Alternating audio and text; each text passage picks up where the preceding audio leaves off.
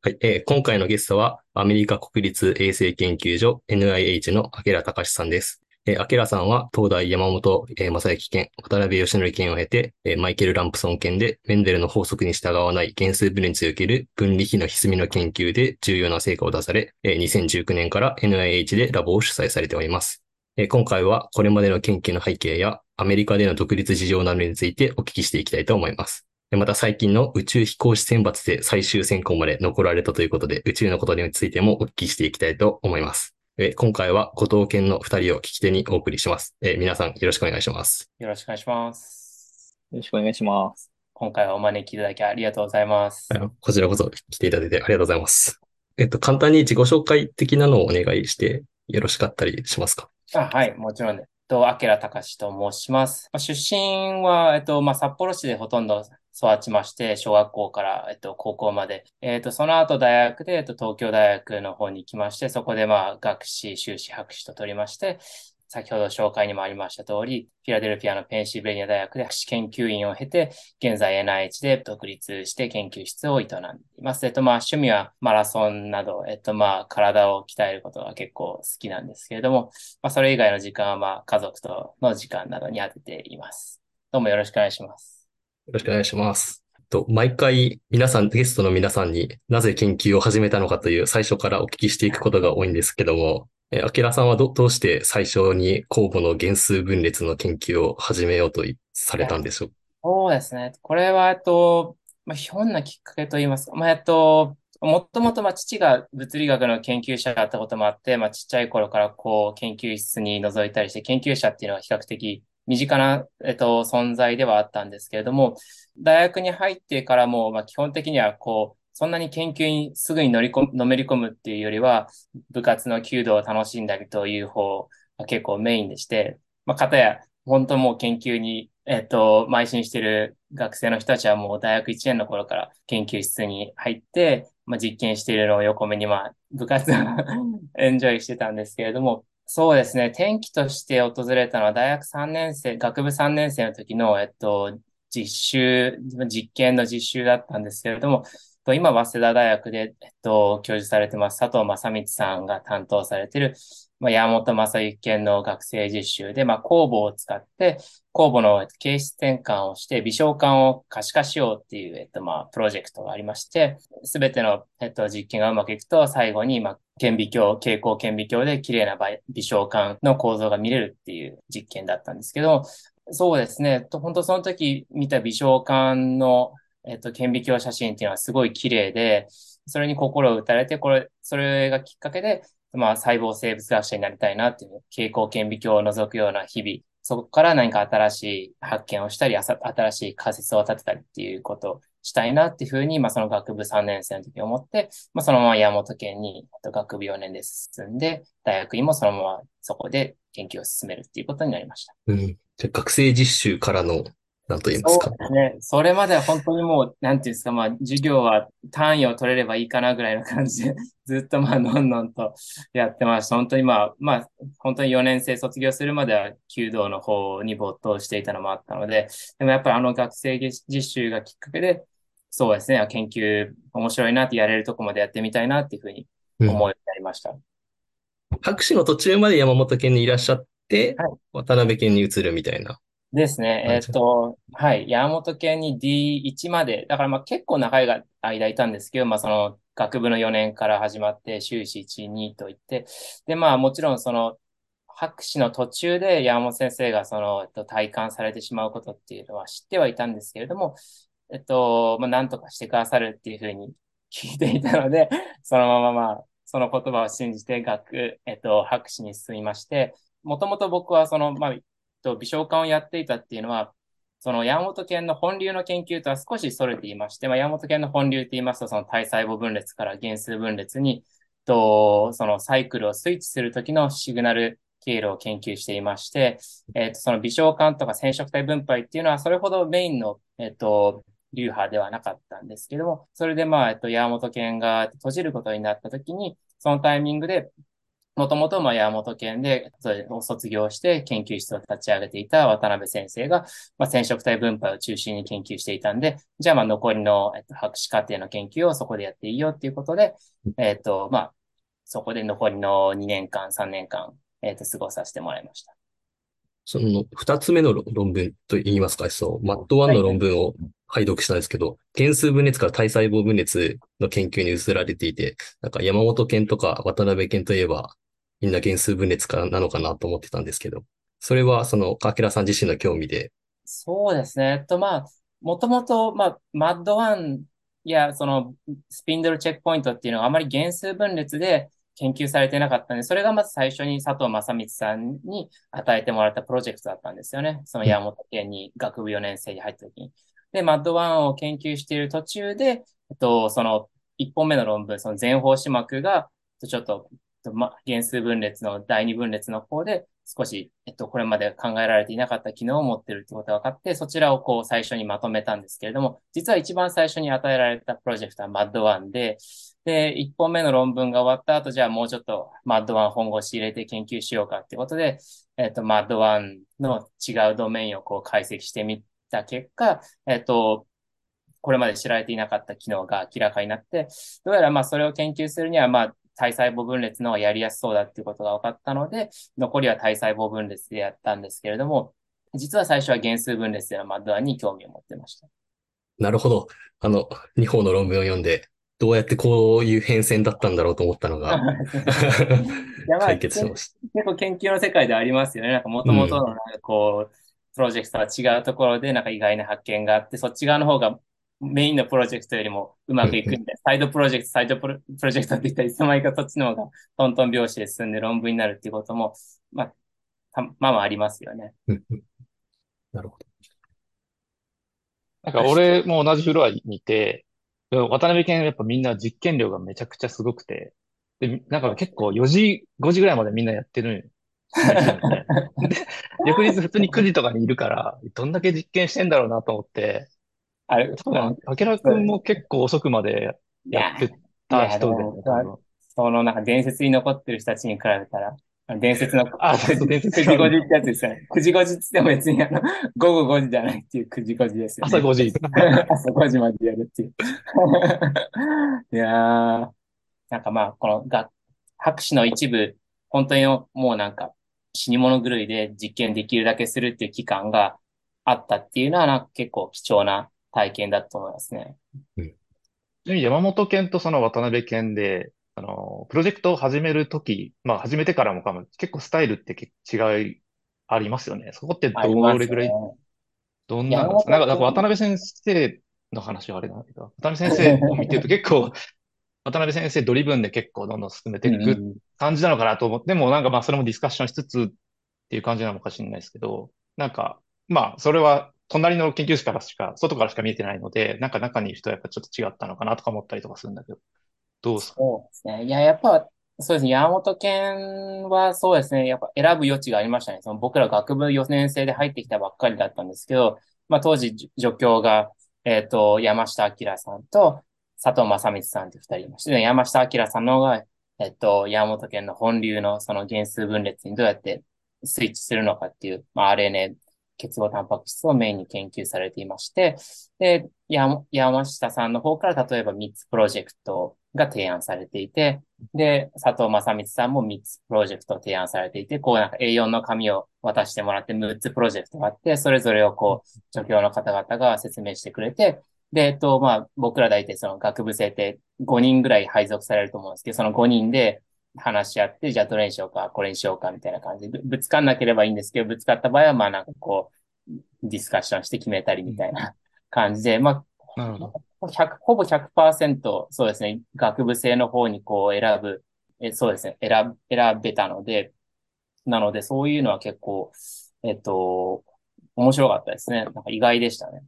で、まあ確かに渡辺健はもうちょっとこう、そうですね、なんかすごいクリアなハイポセシスがあって、で、もうこのハイポセシスがあってたら、えっともうそれはすごい大きなインパクトのある研究になるっていうのがまず最初にあって、で、それを試すためのキーエクスペリメントがもう頭の中に、先生の頭の中にある状態なんですよね。だから、その最初のこの実験がうまくいったら、えっと、そのメインの面白い発見はあって、あとはそれをサポートするデータを突き出していくっていう感じなので、なので結構、まあもちろんそれが、えっと、ネガティブなことももちろんあるので、その場合はじゃあすぐ次に、え次のプロジェクトに移るっていう感じで、えっと、なんかその、その一つのプロジェクトをこう、まあ、あんま面白くなさそうだけど、だらだらやって、なんかまあ出そうかっていうよりはもう、ぜ、なんか、もし当たったら絶対面白い研究になるようなものを、えっと、やる。どんどん面白くなさそうだったら、こうスイッチして、えっと、面白い仮説の方を試していくっていう感じで、結構ターンオーバーが早いイメージがあったんで。それは結構、えっと、学ぶことも多かったですね。山木さんになんか話した時があって、はいはい。なんか、いかにその早く、アーリーキルするかっていう、うんうん、そのキル実験が大事だっていう話をしてたんで、それとまさに同じだなと思って今。やっぱなんか、そうですね、最初、まあ最初だけじゃないですけど、その結構その実験をするときに、えっと、これが、この結果が、その実験のこのストーリーを、えっと、研究のストーリーをこの大きく前進するような実験を優先的にやるっていうのが結構メインで、で、それで大きく進んで進んで、で、ちょっとこう、フラフラだけど、最後までのこのストーリーが大体見えたら、あとはこう、肉付けしていくみたいな感じで、あまりにもこう、えっと、地盤をこう固めるのに時間かけすぎて、その最後のところに本当面白いところまでいけるかを試すのが遅れてしまうよりは、ちょっとフラフラしてても、やっぱ面白い、こう、大きく進む実験は何かっていうのを結構考えるトレーニングにはなってましたね。なので結構、スタイルは違います、ね。仮説ドリブンでやっていくっていうスタイルではあるっていうことですかね。そうですね。実験しててたまたま見つけたことからこう進めていくっていうようなこともあるんですか、うん、それもありますけれども、でもやっぱり、えっと、基本、なんか仮説が尽きるまでは仮説でやっていく。で、仮説が尽きた場合は、えっと、まあ、スクリーニングをする。まあ、 yeast 2 hybrid screening なり、あるいはこう、えっと、 overexpression で phenotype を suppress するようなスクリーニングをかけたりとか、そういうので、こう、その二つの合わせ技のような感じだったと思いますね。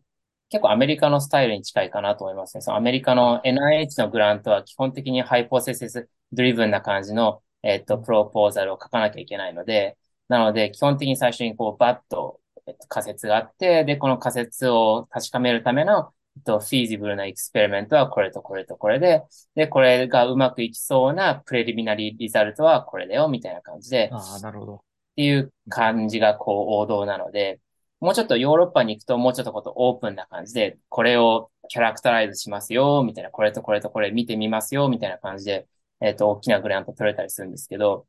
なので、えっ、ー、と、割とスタイル違うのも面白いなと思いました。その仮説がやっぱいかに面白いかっていうのじゃ伝えるなり、まあそこの、そこサポートするプレリミナリデータがやっぱ大事っていう。そうですね。はい。何がミッシングギャップなのかっていうのはやっぱり常に考えてなるほど。いるのは、そうですね。まあ渡辺県だったり、あるいはこっちの研究者だったりの特徴だと思いますね。今のアケラさんのそのラボでも同じことを心がけてやってらっしゃるとか、その今の NIH のプロポーザルだと、その仮説ドリブンでやるみたいな話があったと思うんですけど、その先生のラボでも、今似たような、その渡辺健と、とかのその良かった点を、まあ、集めてというか、凝集して、そういうラボ運営を心がけているというか、どういうことを今心がけてやってらっしゃるんですか？そうですね。やっぱり考える力をつけることが、そうですね、アカデミアでサバイブするためには結構大事だと思うんで、やっぱりその、もちろんたくさん実験するパッションを持って実験をたくさんできるっていうのも大事なんですけど、やっぱりその、いや自分がやってることが、そのビッグピクチャーの中でどういう位置づけなのか常に考えてるかどうかを試すような質問はたまに投げかけたりするんですけど、いやっぱまあ、まあ難しいですね。やっぱなんかそういうふうにしたいんですけどなかなかやっぱそう、こう、なんていうんですかね、プレッシャーに取られては欲しくないですし、でもやっぱこう、えっと、考えているところを見せてほしいし、多分一番大事なのは、なんか本人が、こう、ちゃんとプロジェクトをドライブしてるように感じて、で、本人が楽しんで実験できるように、こう、メンターするのが多分一番大事で、その結構頭ごなしに言うのは簡単だと思うんですけど、まあそれで結局ラボメンバーの人たちは機械になっちゃったら意味がないので、そう自分でやってる感を感じてもらえるようなメンターっていうのが、と今目指してる姿ですね。なるほど。え、その、実際にその学生さんとディスカッションしてやり取りするにあたって、今いるアメリカのラボ、アメリカにいる学生さんたちと、まあ、日本にいた時の、まあ、自分を振り返ってもいいですし、その他のラボメンバーを見てもいいですし、その日本とのディスカッションと、そのアメリカでのディスカッションってやっぱちょっとこう、ポイントが違うというか、なんか差みたいなのってあったりするんですか？そうですね。結構違いますね。やっぱりまあ、もちろん国民性とかもあると思うんですけども、やっぱ同じデータ見てても全然目の付けどころが違ったりとかするんで、それは別にアメリカ、アメリカって言っても本当もう、なんていうんですか、人種のるつぼなので、本当にいろんな国の人たちが来てて、えっとまあ、特にまあアカデミアの中で中国人とかインド人とかの人たちは結構大半を占めていますし、あるいは、そうですね、そういう人たちがやっぱりこう積極的に発言したりとか、割とこう、批判的なことも特に気にせずに投げかけてきたりとか、するところも結構新鮮ですし、そうですね。なんかやっぱりどれぐらい細かいことを気にするのかっていうのも結構国民によって違ったりするので、そういうのもやっぱりなんか同じ細胞分裂を研究しててもやっぱり国が変わったら、えっと、全然、えっと、ディスカッションも違いますし、この研究所としてのこう、環境もやっぱり全然違ってくるんで、これはなんか後でまあそのアメリカで残った理由とかにちょっと繋がってくるんですけども、やっぱりその周りのサポートとか、その研究所の運営の、えっと、形っていうのも少し違いますね。なるほど。ありがとうございます。そうしましたら、ちょっとポスドク編という感じで、はい。行かせていただきたいと思うんですけど、えっと、そもそも最初からもうアカデミアには残ろうという気持ちだったんですか？いやそうですね。なんかその、まあ、学生実習の時から、まあ、その、最初のこう楽しいなと思った気持ちがあって、で、まあ学部卒業してもまだ楽しくて、まあ修士終わってもまだ、まだいけるなって感じがあって、うん、まあその本当連続とかと言いますか、なんかこう、そうですね、真剣に立ち止まって自分はどっちに向いてるんだってあんまり考えたことはなくて、なんか今が楽しいなら、じゃあもうちょっとやってみようかって、あまりこの長いスパンで計画を立てるのは得意じゃないんで、基本的に今が楽しかったら、じゃあこの場所にいよう、この研究を続けようっていう感じで、こう、なんか一年契約講師みたいな感じで、こうやってきたんで、なんかこう、そうですね、残る、残ったきっかけっていうよりは、まあ、結果残ってるっていう感じで、なんかまあ、結構多分鈍感なんだと思うんですね。で、意外とまあこの鈍感力っていうのも馬鹿にならないなというふうに思っていまして、やっぱりまあ、そうですね。いろいろまあ大変なこととかもまああったりはしますけれども、意外とその、まあ本当にその楽しい部分、研究の楽しい部分を楽しみきって、他の部分をこうまあ鈍感にこうちょっと流せたら、やっぱりまあアカデミアの中で残っていくっていうのはまあそうですね。まあある、まあ忍耐力とかそういう鈍感力とか、そうですね。愚鈍さとか結構、結構意外と大事だと思いますね。うん、自分は本当に、まあそうですね、学部の時とか、まあやっぱり、周りに本当に頭いい人たちはたくさんいて、まあ、叶わないなっていう人たちも本当にたくさんいたんですけど、本当にまあ、そういう人たちが、なんていうんですかね、こう、まあみんな本当にそのまま研究者に残っちゃってたら、まあ自分のような人間がこう、えっ、と、今の段階で PI に慣れてる確率ってかなり低いと思うんですけど、やっぱりその、着実にこう少しずつでもいいからやり続けることっていうのが、意外とその瞬間的にどれぐらい早く深く考えられるかっていうのよりも、えっと、まあ大事なのかなっていう、まあそういうのはちょっと基礎研究、まあ実験科学は大事なのかなっていうふうに思ってます。うん。その海外を選ばれたのも決めるときにそっちの方が楽しそうだな、みたいな感じに。そうですね。いや、そうなんです。いや、まあ、基本的には、そうですね。えっと、まあ、2、3年ポスドクをして、うん、えっと、まあ、日本に助教で、えっと、帰国するつもりで、まあ、日本を立ったんですけれども、えっと、まあ、そうですね。じゃそろそろ帰ろうかなって考え始めたときに、まあ、その時のポスドクの PI のマイケル・ランプソンが、えっと、このアメリカのポジション、アシスタントプロフェッサーシップのプロ、ポジションに出してみないかっていうふうに提案してくれまして、で、まあ、その年はちょっとそのジョブマーケットに上がるのは遅かったんですけど、まあ、で、オファーはいくつ一つももらえなかったんですけど、まあ、それがこうきっかけになって、じゃあまあ来年はもうちょっとこう本気でいろんなところに出してみようかっていうことになって、えっ、とまあ、まあそうですね。それも結果的にその自分、その周りの人たちがそういうふうに、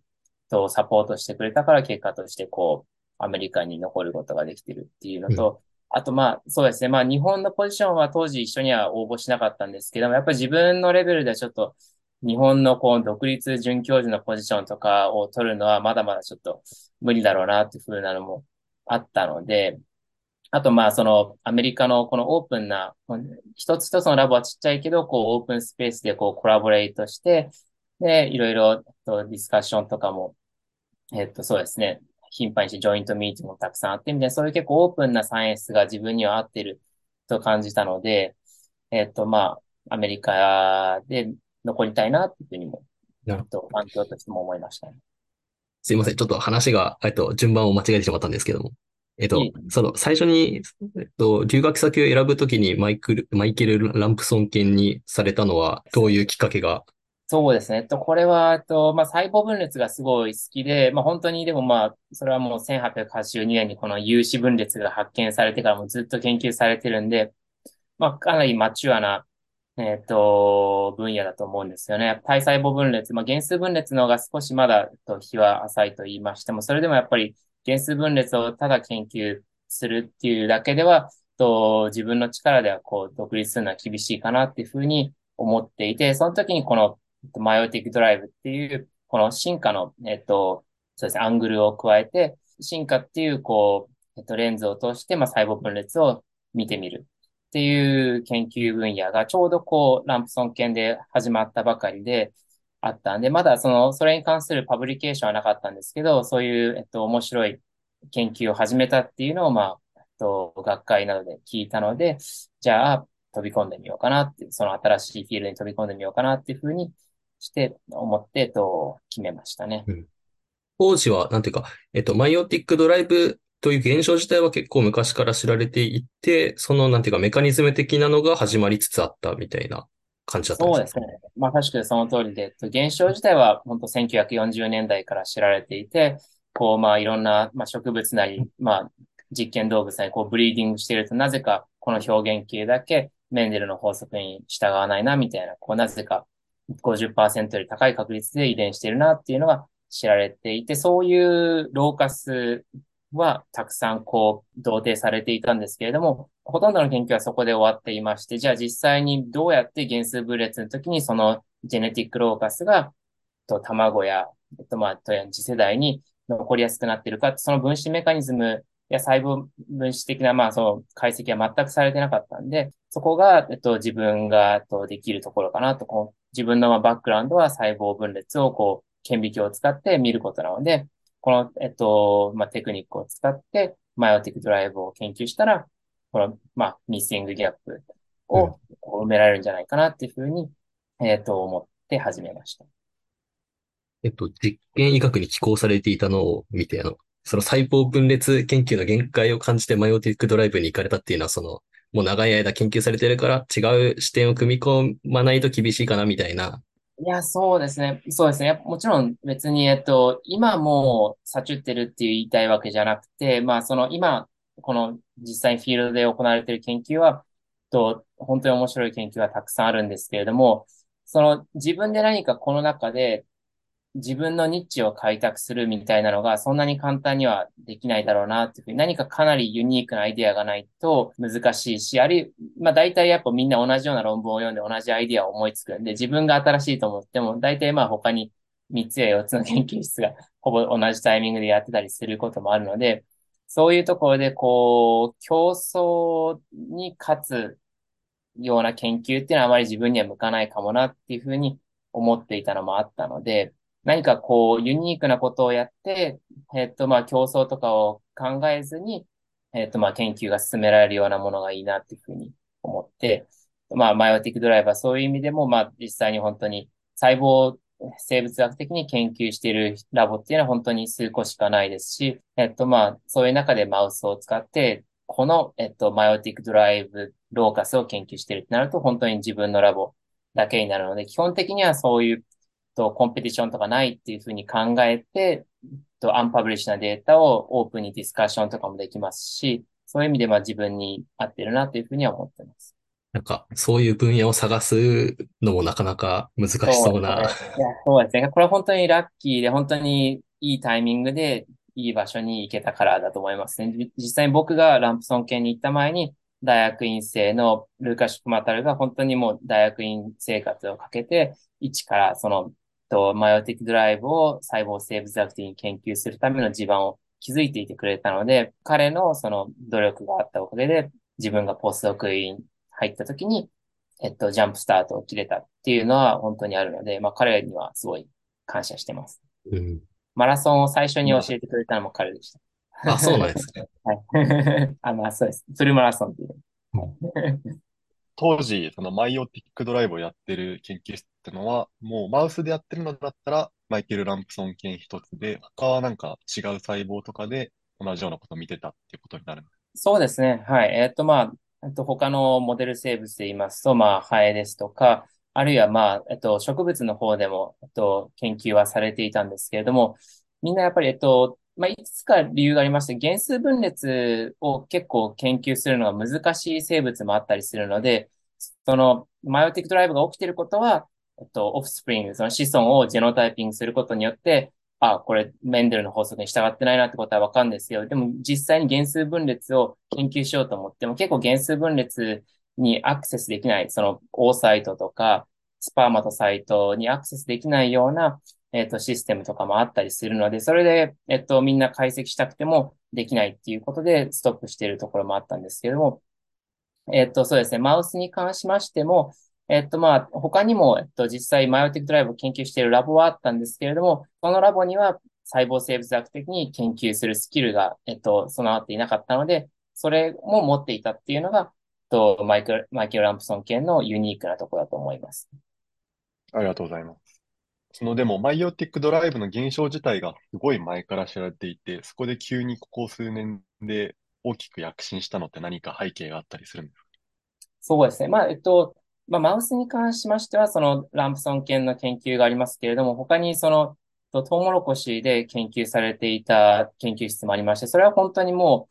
う、えっと、40年ぐらいかけて、えっと、まあ、いくつかの、こう、トウモロコシもかなりいろんな genetic study ができるので、こう、 mu、mutation を見つけて、 meiotic drive が suppress されているようなトウモロコシのラインをたくさん確立して、そういうのを知られてはいたんですけれども、最近になってこう、 next generation sequence とかでそういうトウモロコシのゲノムをバッと読んじゃって、どこに mutation 入ってるかをパパパッと同定して、そうすることによって、あ、ここが mutation を起こすと、 meiotic drive が抑圧されるんだっていう風な感じで、えっと、たくさんもう昔からあった mutant line のゲノムをこう、ガッとも安く読めるようになったことによって、分子細胞学的なこう、研究も、えっと、躍進したっていうのは一つの背景としてあると思います。ありがとうございます。明楽さんがそのラボに、留学先のラボに入られて、じゃあその meiotic drive をやろうってなった時に、チューブリンの翻訳後修飾に行こうってなったのは、どういうきっかけいや、で？そう。いや、これも本当に、まあ、ラッキーとしか言いようがなくてですね。でも、その、僕がラボにジョインする本当前後で、うちのボスが学会で、あ美商館の学会で発表しまして、そしたら、そこにチューブリンの就職の、えっと、大御所の方、カールストン・ヤンキがいまして、で、チューブリンの就職見てみなよっていうふうに、こう、サジェストしてくれて、しかもこう、交代のリストと交代とかもこう、いくつか送ってくれて、で、そのタイミングで僕がちょうどスタートしたので、で、本当に最初にやった実験が、そのまあ、まあ、マウスオーサイトのまあ、免疫染色になれて、じゃあこのチューブリンの、えっと、就職を試してみようかっていうタイミングだったので、まあ、本当にそうですね。本当に行って最初の2ヶ月ぐらいで、あの、チロシンの、えっと、非対称性っていうのは見つけて、えっと、で、残りはじゃあどういうふうにしてそれが制御されているのかっていうのに時間を費やした感じになるので、それも本当に、まあ、まあ、学会とかディスカッションすることの大事さっていうのを本当に、えっと、示しているかなというふうに思いますね。やっぱりなかなか自分たちは美少館の就職の専門家じゃないんで、そこにまで頭がいかなかったりと、あるいはまあ、交代を4、5個全部こう、一気に買うっていうのは、まあ結構まあ、値段がするので そういう意味ではやっぱり学会に行って、そういうサポーティブなカリーグに、えっと、と共同研究するっていうのは、うん、すごい、えっと、まあいいポイントかなというふうに思いましたね。いや、2ヶ月で最初のデータが出る。いいですね。いやー、そうですね。いや、本当にこれはもうラッキーとしか言いようがなかったですね。もうなんか、こればっかりは、なんか こればっかりは運だったと思いますね。まあ、そうですね。まあ、基本的にもうかなり仮説ははっきりしてて、まあ、そのスピンドルに非対称性はあるはずだと、ないとやっぱり説明がつかないっていうのはもう最初にあったんで、何かしらが非対称なはずだっていうことで、で、その、えっと、最初にこの大学院の時代をかけて、最初のベース、ベーシスをセットアップしてくれたルーカス君が、えっと、まあ、いろんな非対称性を試したんですよね。そのスピンドルポールに極在するようなタンパク質が非対称じゃないかとか、チューブリンの量が非対称じゃないかとか、いろいろ試したんですけど、どれも別に非対称性は見られなくて、じゃあどうしたらいいんだろうなっていうことで、で、まあそれを、そこまでのデータを学会発表したところ、そういう助言をもらえたので、当時全然それは unpublish なデータでしたが、やっぱそういう unpublish なデータをこうオープンに discussion できる環境、それを許してくれるコミュニティの感じっていうのも大事だと思う。まあこれは別にアメリカとか日本とかっていうよりどっちかというとこう、研究のコミュニティ次第だと思うんですけど、それをオープンディスカッションすることが OK かどうかっていうのは、うちの、まあ、微小感がっていうよりは、まあ、マイオティックドライブの研究分野として特にコンピートしてるっていう感じもなかったので、なので、まあ、もう全然オープンにアンパブリッシュなデータをこうディスカッションして、で、まあ、結果的にいい助言がもらえたっていうのはあるので、そのスタイルは今でも結構やってるんですけれども、ね、ちょっとマイナスな点としてはかなり早い段階からこうトークとかでアンパブリッシュデータを話しちゃうので、パパブリッシュされる頃にはもうなんか、もうなんかもうちょっと話し飽きたくらいのか話しちゃうんで、もうちょっと、もうちょっとちょっとタイミングを考えた方がいいかなと思うんですけど、まあ、かなりプレミナリーな段階でもこう発表する癖といいますか、まあなんかこう助言をもらうためにこうなんかクエスチョンを投げかけるようなトークをするように、そのポスドクの時の影響でなりましたね。厳しいフィールドだとそれですっぱ抜かれちゃうもちろん。継続ってことです。その通りですね。ちょっといくつかマイオプティックドライブ自体についてお聞きしたいんですけども。はい。その、例えば、その、チューブリンが収縮されるので、その、非対称性が決まる、生まれるはい、だと思うんですけど、チューブリンを収縮する、えっと、い意味というか、で、なんかある、あるんですか？いや、そうなんですよ。それ結構大きな謎で、もちろんそのセルフィッシュ DNA に利用されるためだけにチューブリンに修飾を入れてるわけはないんで、何かしらの意味がその減数分裂においてあると思うんですけども、まだそれは実際未知で、今ちょっとまあ、それもプロジェクトの一個としてこの先やっていこうと思ってるんですけど、あ、でもちょっと今のチューブリンのその翻訳後修飾の話でしたから、ちょっとそこから行きたいんですけど、そのチロシン化する酵素が CDC42 っていう理解でいいんですよね。その、その CDC、そうではないんですよね。そう、そこがそうではないはい、そこが結構まだ謎でして、その謎 CDC42 は、えっと、膜にくっついてる、えっと、GTPase なんですけれども、はい、はい。でもそっから、こう、その、チューブリンの就職をする酵素までの、えっと、その、パスウェイっていうのはまだ未知でして、これは別に、あそうなんですねはい、原数分裂関係なく、他のシステムでも、えっと、まあ、CDC42 とこのチロシン化微小管って結構強極剤してることが多いんですけど、でも別に CDC42 自体はチロシン化を入れる能力はないので、あ、なるほど。。チロシン化酵素を、まあ、活性化してるのか、あるいは脱チロシン化する酵素もあるので、その脱チロシン化する酵素を抑えることができたら、相対的にチロシン化が上がるので、そのどっちかだと思ってるんですけども、結構このあたりの酵素って最近同定されたばっかりでして、それをどう制御しているかっていうのはまだほとんど分かってないんじゃないかなと思ってるんで、そちらもできたら面白いなと思ってます。なるほど、なるほど。まあ例えば、その、今まで知られてきた、その優先的に、こう、継承されやすい形質っていうのは、基本的にじゃあ、すべて随伴して、そのまま子供に継がれてっていう感じなんですか？なんかその、そうですると、例えば、いろんな形質を持つ遺伝子っていうのが、まあ、相動組み換えをするときに片側に行かなくちゃいけないことが起こると思うんですけど、ここもやっぱりそういう何かドライブが生じてるんですそうですね。いや、まあ、えっと、そうですね。この相同組み換えがどう起きるかっていうのと、 meiotic drive っていうのは結構深い関係にあるんですけど、まず、まず前提として、そのセルフィッシュ DNA の近くにある遺伝子っていうのは、もう基本的にはもうえっと、連鎖してるの、リンクしてるので、もう一緒に次世代に優先的に、そうですね、えっと、遺伝することができます。なので、 meiotic drive の一つの、えっと、マイナスな点としましては、例えば、 selfish DNA の近くに、こう、 deleterious な、なんかこう、 mutation が入った allele のある遺伝子が、えっと、くっついている場合に、そういうのも優先的にこう、次世代に行ってしまうんですよね。基本的にそういうなんか、えっと、 fitness を落とすような mutation っていうのは基本的に自然淘汰でなくなっていくはずなんですけれども、 selfish DNA の近くにあるっていうことで、そのように淘汰されずに、もうどんどんむしろこう、より高い頻度で子孫にこう受け継がれてしまうっていうことがあるので、結構これはいろんなマイオティックドライブシステムで、えっと、見られる一つのこう、そうですね、リスクですね。マイオティックドライブのリスクとして見られてます。彼の北西君の最初の方の質問にと近いんですけども、そのマイオティックドライブが起きること自体は生き物にとって損なのか得というか、なのかっていうのは、なんていうか、ど、どっち側でもいい面も悪い面もあるような感じがしてるんですけど、えっと、どう、どう、で、えっと、どちらの場合もあります。で、セルフィッシュ DNA っていうのは基本的に個体レベルのことを全く考えてなくて、何を考えているかっていうと、より次世代に残る確率を高めたいっていうことだけなんですよね。で、高められるようなmutation を起こしたら、よりその分だけ、こう、 population の中でどんどん広がっていきますし。で、その時に、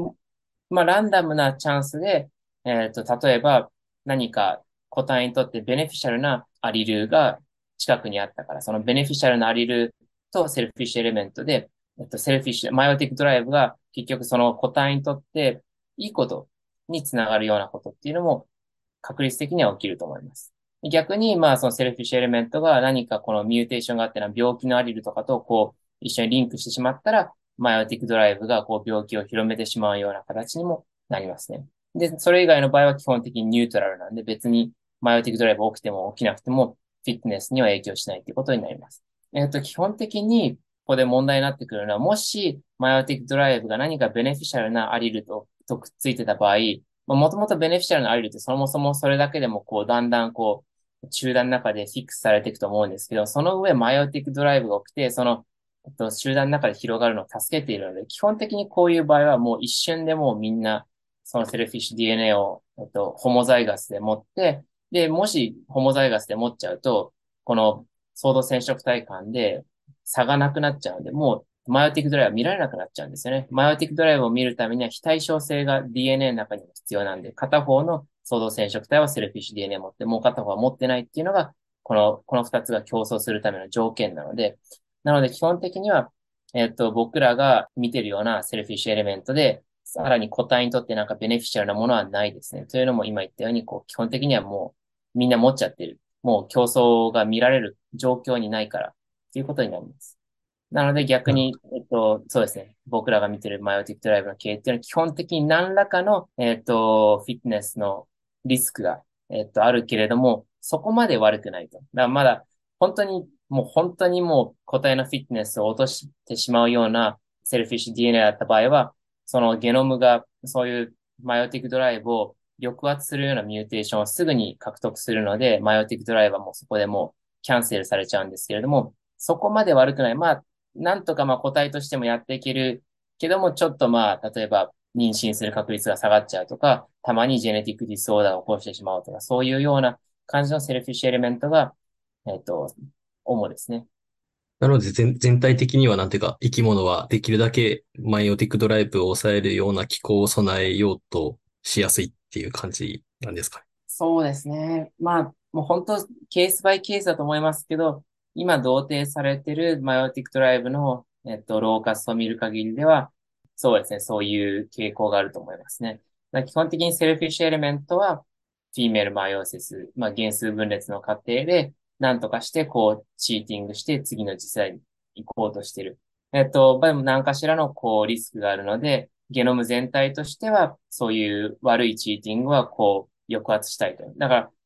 常にこの、いたちごっこなんですよね。常にもうそのゲノムの中で、今はセルフィッシュ DNA が勝っているからチーティングが見える。次の瞬間にはゲノムが抑圧するような suppressor mutation を獲得したから、えっ、と、 meiotic drive はない。一旦抑圧されたら今度はまたセルフィッシュ DNA がなんか新しいミューテンをミューテーションを獲得して、また別の方法で cheating するって感じ。こう、どんどんその、いたちごっこで、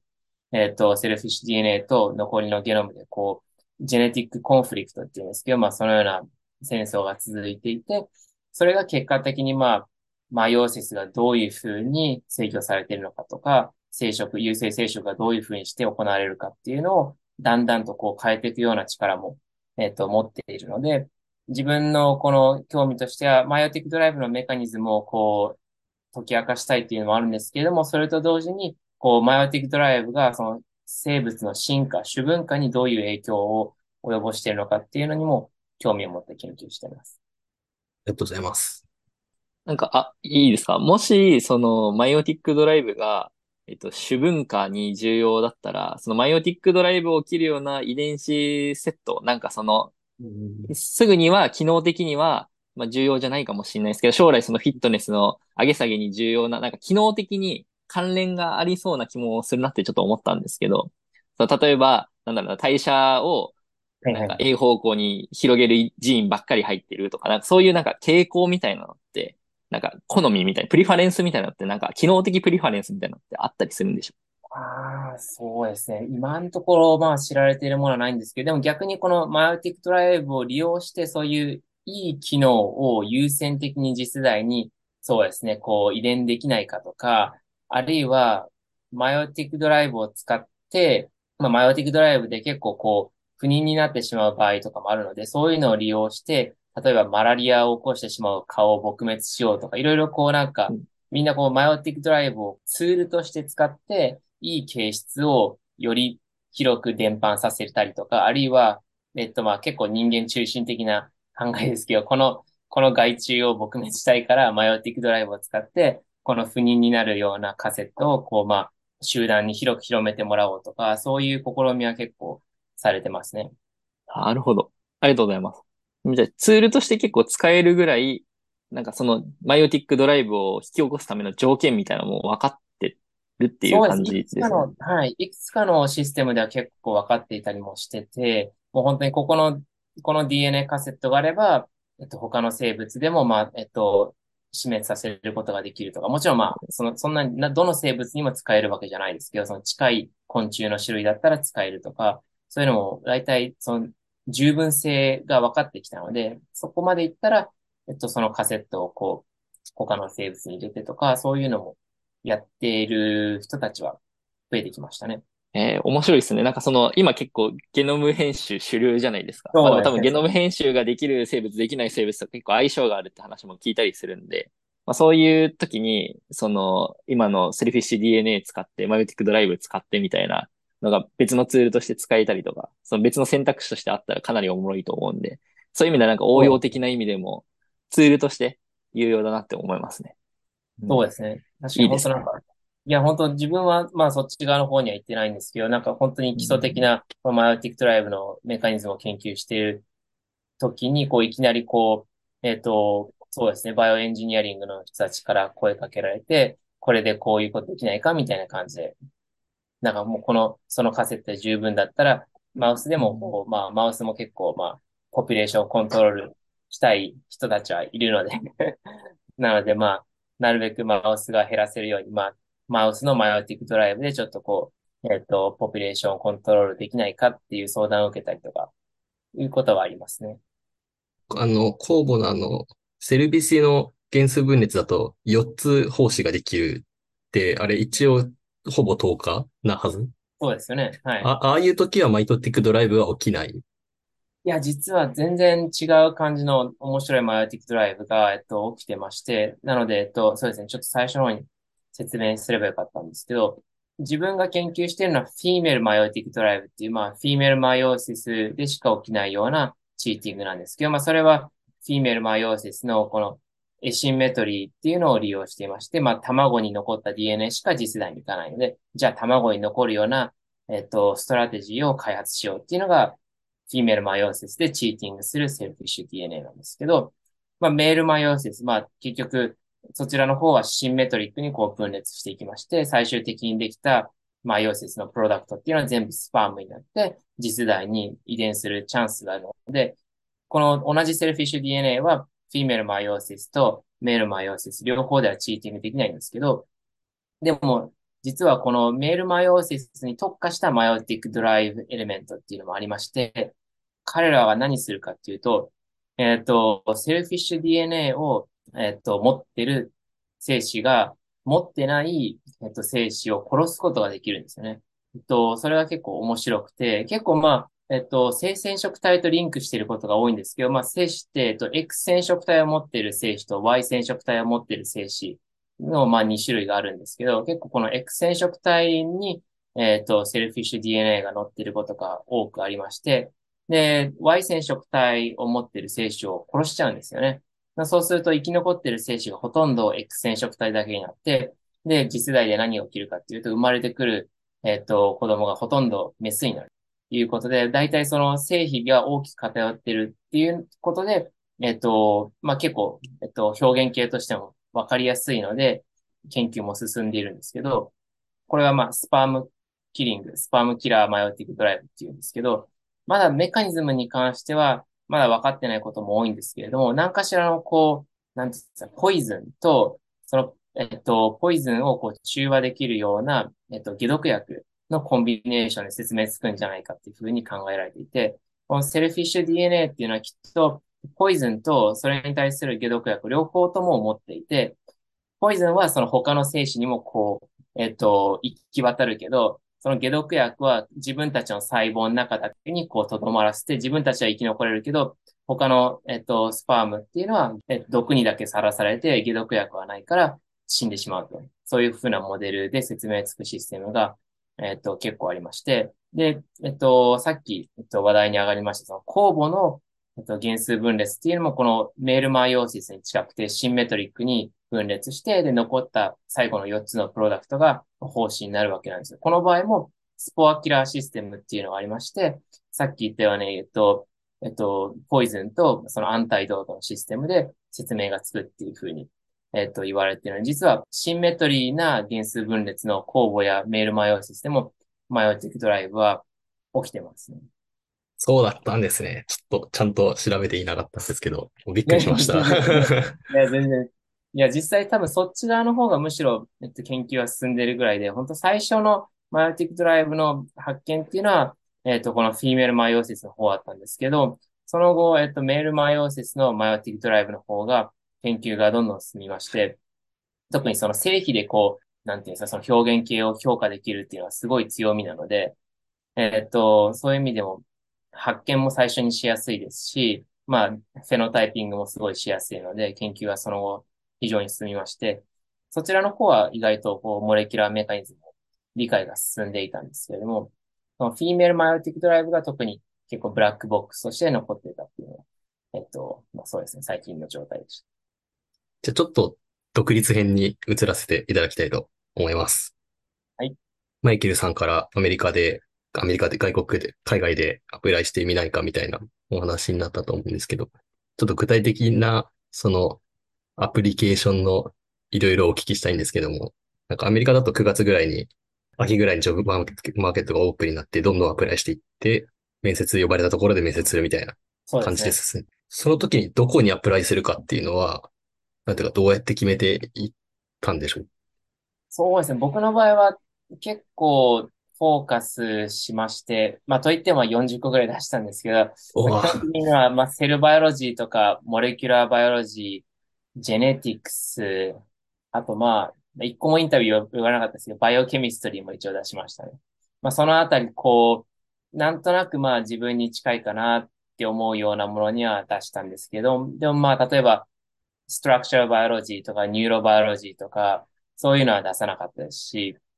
でもここら辺は結構人によって分かれるとこで、えっと、アドバイスとして、その、もう biology がついてたら、もうどれでもいいから出しなさいっていうアドバイスをする方もいるのは確かで、その人たちの言い分も確かで、実際そのストラクチャーバイオロジストを探していても、えっ、ー、と、セルバイオロジストがアプライしてきて、あ、この人いいじゃんってなって、方針を変えてセルバイオロジストハイヤーする可能性もある。もう何が起きるかわかんないんで、えっと、で、あとまあその一個ジョブパッケージを作ってしまったら、そんなにこうたくさん出すのは大変ではないので、なのでもうバイオロジーがついたらもう全部出しちゃいなさいよっていう人もいますね。まあ、僕はそこまではしなくて、まあ、なるべくこう、まあ、カバーレターっていうのも書くんですけど、まあ、それぞれの、えっと、出すポジションの cover letter を、まあ、 department に対して出しました。ある程度それをこう、それぞれの場所にちゃんとこう合わせて書きたかったんで、まあ、あなたの department にはこういう教授が、ラボがいて、で、それでこういう研究していて、自分のこういうとことコラボレーションする可能性があるとか、自分はこういう department からこういういい影響を受けつつも、自分もこういういい影響を department に与えられるよとか、そういうのをこういろいろなるべく具体的に書きたかったんで、それだと3、40ぐらいが限界でした。3、40もあんまり考えられないというか、3、40のデパートメントを調べて、なん、なんというか、コラボできる可能性だとかを調べるっていうことですよね。まあ、結構。その時はやっぱ実験止まりますね。さすがに。まあやっぱり実験止めて、うん、そうですね。まあだから、うん、まあ大体そのジョブマーケットに、えっ、ー、と、上がるかっていう前に、例えばポスドクフェローシップを英語で書いてたりとか、何かしらこう土台になるものってあったりするんですよね。だからそれをもとに、こう、将来のリサーチプロポーザルを書いて、あとはまあ CV をちゃんと綺麗にして、あとはまあ大学の場合ですと、こう、ティーチングフィロソフィーとか、あるいは最近ですと、ダイバーシティステートメントを求められることは非常に多いので、そのあたりを書いて、そのあたりからもうほとんど実験は止めて書くことに専念して、あとは、まあ、マイケル・ランプソンは非常に、えっと、そのジョブアプリケーションに対してサポーティブだったので、本当にもう何回もこう、やり取りして、えっと、パッケージを直してくれたっていうところがあるので、そこはものすごく感謝してますね。やっぱ結構ラボによっては、まあ、やっぱその次の出すところっていうのは、それは個人の問題でラボの問題じゃないからっつって、あんまり時間を割いてくれないボスもいるのは確かなんですけれども、うちのとランプソンは、えっ、と、かなり時間を割いてサポーティブにやってくれました、ね。リサーチプロポーザル。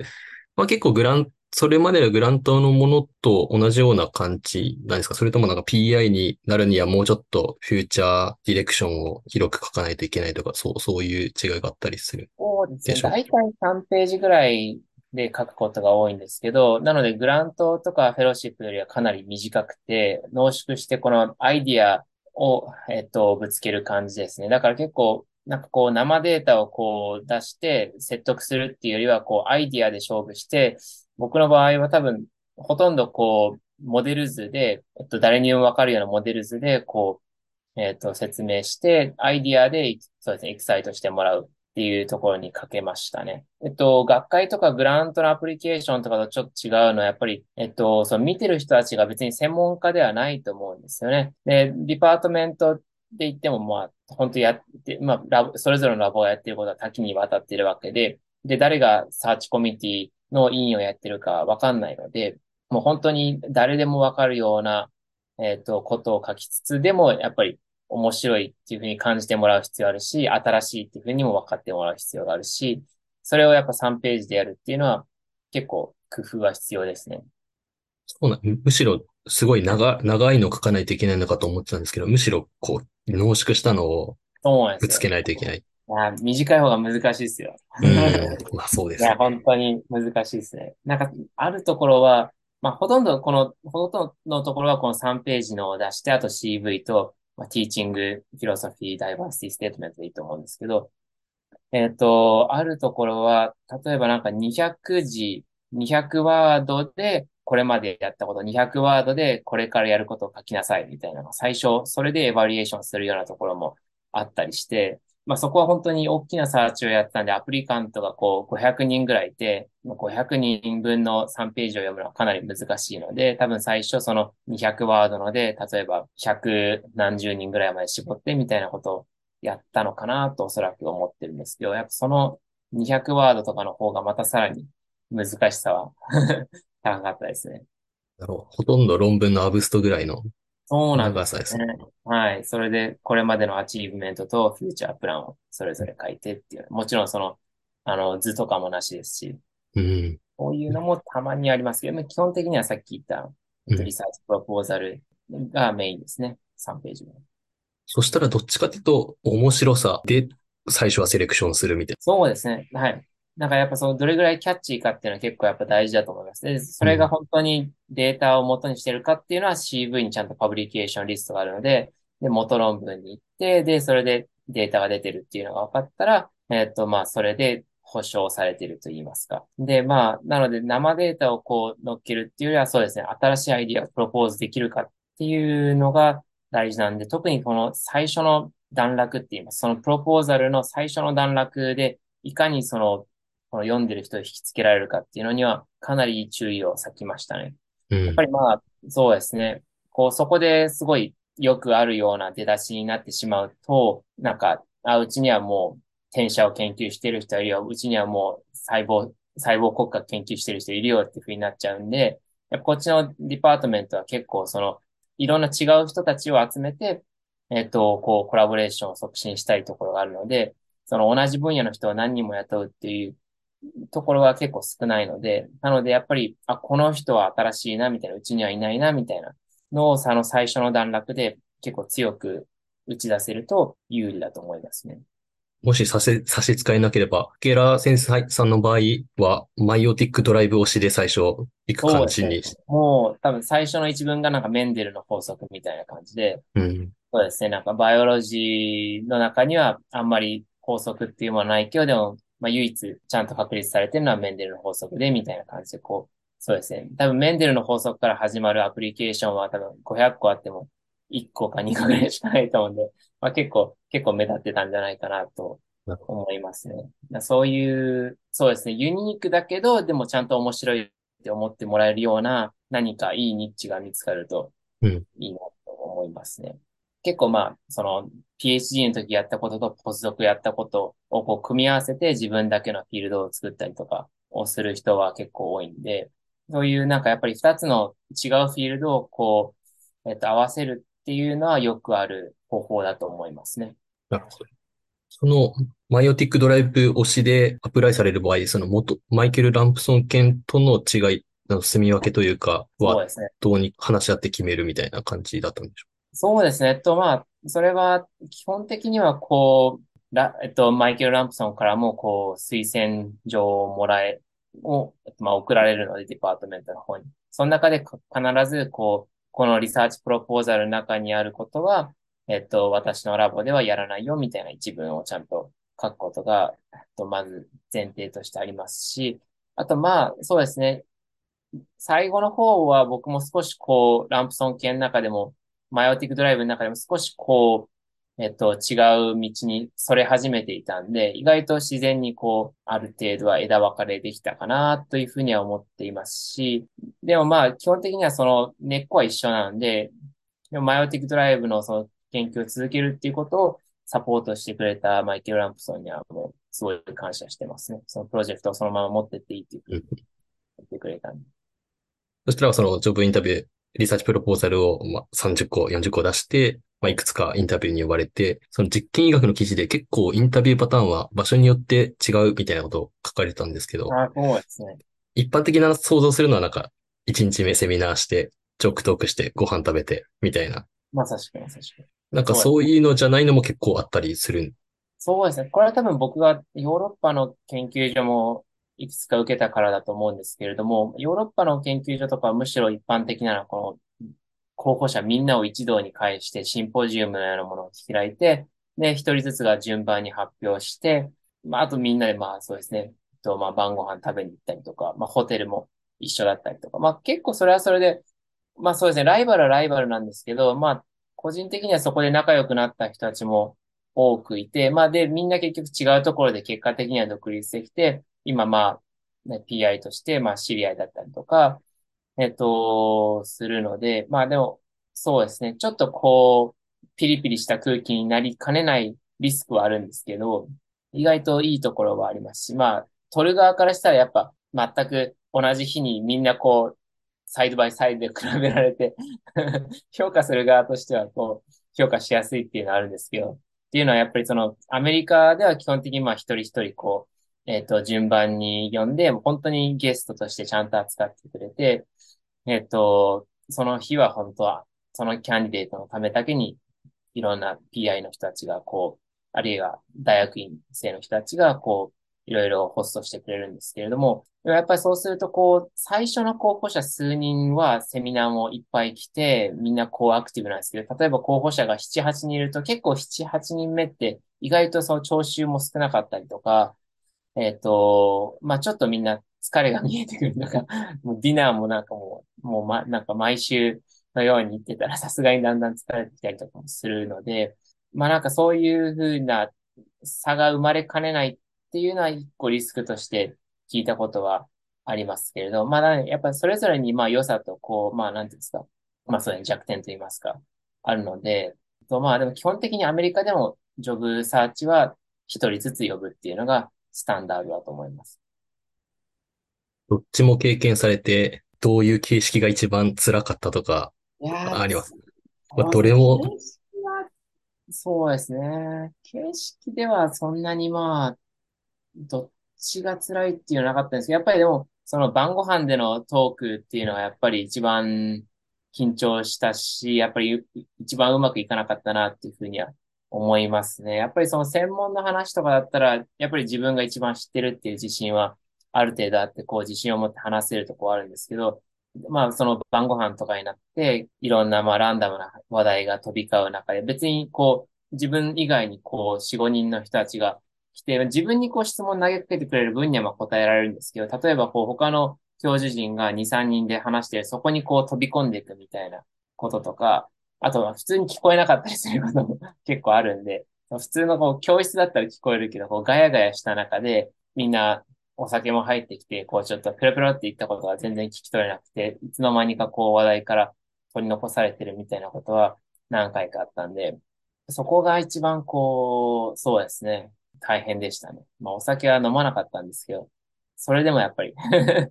それでもやっぱりちょっとついていくのは結構大変でしたね。で、ランチはランチで、と学生の人たち、大学院生の人たちとすることが多いんですけど、それもそれでまあ気を抜いていいわけではなくて、彼らもちゃんとそのえっ、ー、と、サーチコミュニティの人たちにこう評価するようにお願いされてて、その昼ご飯後にアンケートを書いて提出するので、まあ、結局、キャンディデートのラボができた時にジョインしたいかとか、まあ、そのラボが隣にあってコラボレートしたいかとか、そういうのっていうのは PI 目線も大事ですけど、学生目線もすごい大事なので、昼ご飯は大学院生徒だからっていうことで、こう、リラックスしすぎてもいけないよっていうのはアドバイスとしてもらいました、ね。めちゃくちゃ大変 ですね。ちょっと想像できない、想像できないです。そうなんですよ。結構だから、そうですね、昼ご飯もだから、ゆっくり食べたいんですよ。でも結構、自分が食べてたらこう話が進まないんで、結局なんか全然食べられなかったりして、なんかよくみんななんかウイダインゼリーみたいなものとか、なんかプロテインバーみたいなこうものをポケットに入れてて、5分のちょっとトイレ休憩の間にちょっと食べたいとかなんかそういう話とかも聞いたりしますね。なんかまあ、常に基本的にはそのホストの人たちがこう案内してくれて、一個のミーティングから次のミーティングに、そこでちょっとおもむろにこう、プロテインバーを食べ、食べたりするのはちょっとまあ、申し訳ないなと思う。まあ、水飲むとかは全然いいと思うんですけど、あとコーヒーとかもよくなんかコーヒーいるとか、カジュアルに聞いてくれる。飲み物は別に大丈夫なんですけど、まあ、お腹が空いちゃったりとかするのは話として聞きますね。考えられないです。なんか大変そうすぎて。いや、僕もポスドク1年目は本当まあ、全然考えられない状態だったと思うんですけど、やっぱ本当もう、その最初のアメリカでの生活になれるのに精一杯で、セミナーに行ってもなかなか英語聞き取れないこともあったりしたし、自分の発表の時でもすごい緊張しました。やっぱ最初の頃とか、こう、スライド作って、あと、何喋るかっていう、この、その、ちゃんとこう書き出して 何を言うかっていう、こう英語のセリフも全部書き出して、で、それでプレゼンに臨んだりとかしたのを覚えてますね、やっぱ。で、あとなんかこう、まあ、誰かのセミナーに出るときは、まあ、もう一回は質問するみたいな、こう、自分ルールを作って、もう拙い英語なんですけど、まあなんかこう、無理にでもこう、発言することで、だんだんこう慣れてきたりとあとまあみんなもだんだん自分のことを覚えてくれたりとか、まあそういうので少しずつこう溶け込んでいくと言いますか。で、結局、まあ失敗とかすることも多いんですけど、誰も結局あんま気にしてないんです。少なくともアメリカでは、ね。結局一番気にしてるのは自分で、周りでは思ってるほど気にしてないんで、何かミスしても問題ないんで、やっぱどんどんどんどん使ってって、だんだん認識してもらって、あ、なんかこいつ面白いこと言うな、みたいな感じで思ってもらえたら、まあ、締めたものって感じですね。頑張りたいと思います。い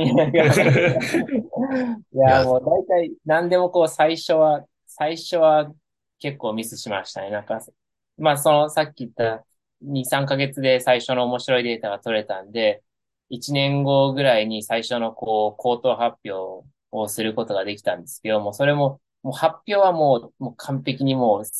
作り込んで、もうセリフも全部覚えて、もう時間きっちり終わったんですけど、やっぱ質疑応答の部分っていうのが、ね、やっぱどうしてもこう、その場で慣れないとなかなかトレーニングするのが難しかったりして、やっぱその時はもう本当に質疑応答で結構ボロボロになったのを覚えてるんですけど、やっぱそれでもやっぱ同じ、えっと、プロジェクトで何回か発表していくと、まあ、ある程度こう同じ質問が飛んでくることも増えてきますし、あと、その質疑応答の時あんまりそのパニクらなくなって落ち着いて答えたりとかもできるようになるので、やっぱもう、大体新しいことは最初は結構大きなミスをするんですけど、まあ、それもやっぱ鈍感力でこう なんか気にせずにこう前進するのがやっぱ結構大事かなとは思いますね。英語の辛い話になってしまったんですけど、えっ、と、蝶々トークに戻っていまして、なんかその中からなんかすごくいいところでいくさ、いくつもオファーをもら、もらわれたと拝見したんですが、その中から NIH に行こうと思われたのは環境が大きかったんでしょう？そうですね。やっぱオファーもらった大学や研究所いくつかっていうのは、やっぱどれもサイエンスのレベルは非常に高くて、どの department もそれぞれ違う個性があるんですけど、やっぱどれも本当に研究環境としては良かったので、まあ、かなり迷ったんですけれども、と結構自分はベンチにいて実験を続けたいなって、その実験に避ける時間が、えっ、ー、と、多いところに行きたいなっていうのと、なのでまあ、ティーチングがないようなインスティテュートの方が、えっと、好ましいなと。別にティーチングがしたくないわけじゃなかったんですけど、まあ、選べるなら、まあ、ラボにいる時間が一番長いようなと、研究所にしたいなっていうふうに思って、まあ、ヨーロッパの研究所か、まあ、NIH、アメリカの研究所、どちらにしようかなっていうふうに、と考えまして、で、最終的にまあ、この NIH のポジションっていうのはテニュアトラックと言いまして、まあ、その、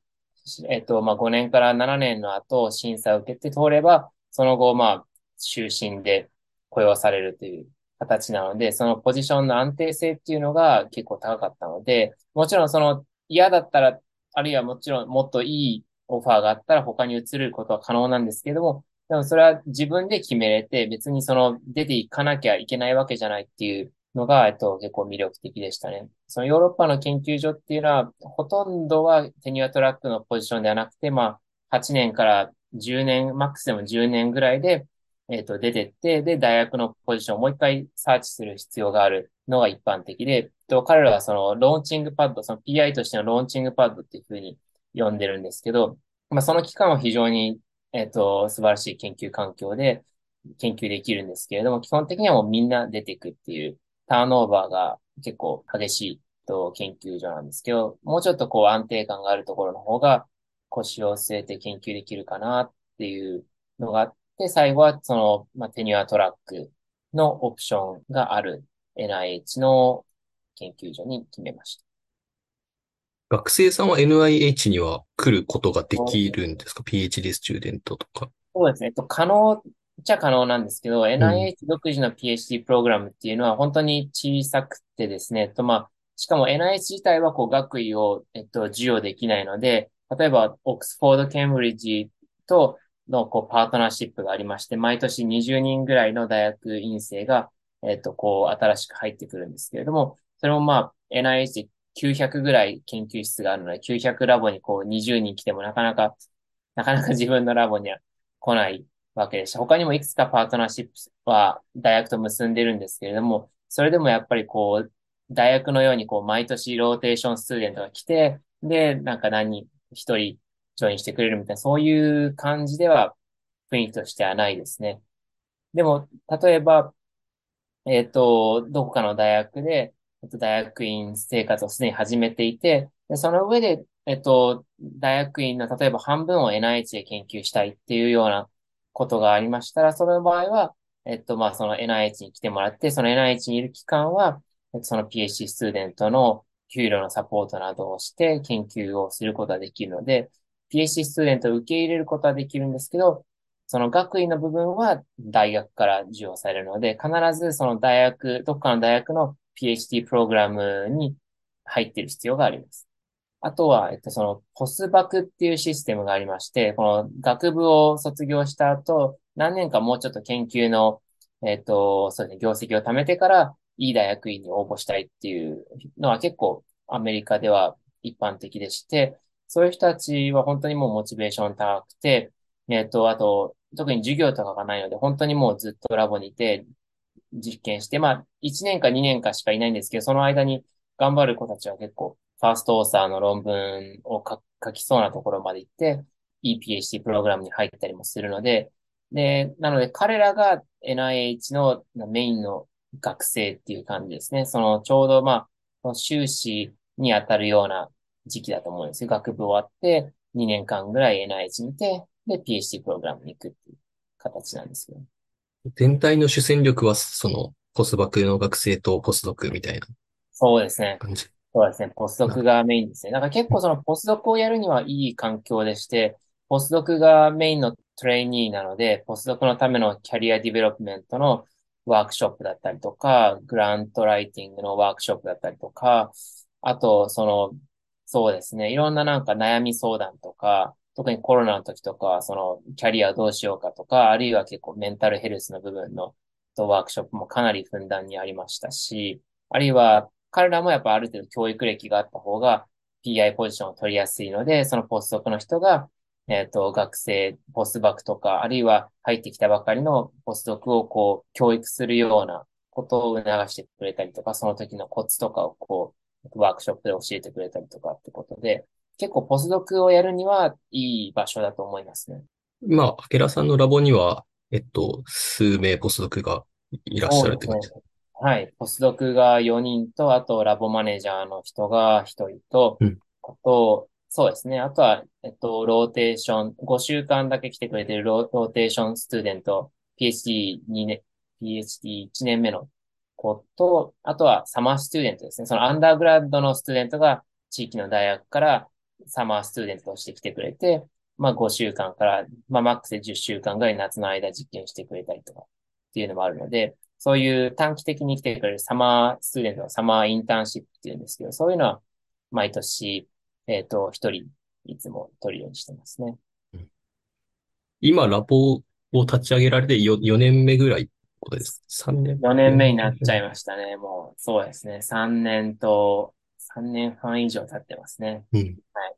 結構経ちましたね。3年ほど運営されて大変だったこととかってありますか？最初の方は、こう、いろんなことが新しくて、まあ、こう、新しい人が来て、で、また新しい実験始めてって感じだったんです。やっぱこう、そうですね、3年目、4年目になってきて、ある程度やっぱこう、仕事をまとめなきゃっていう風になってきたときに、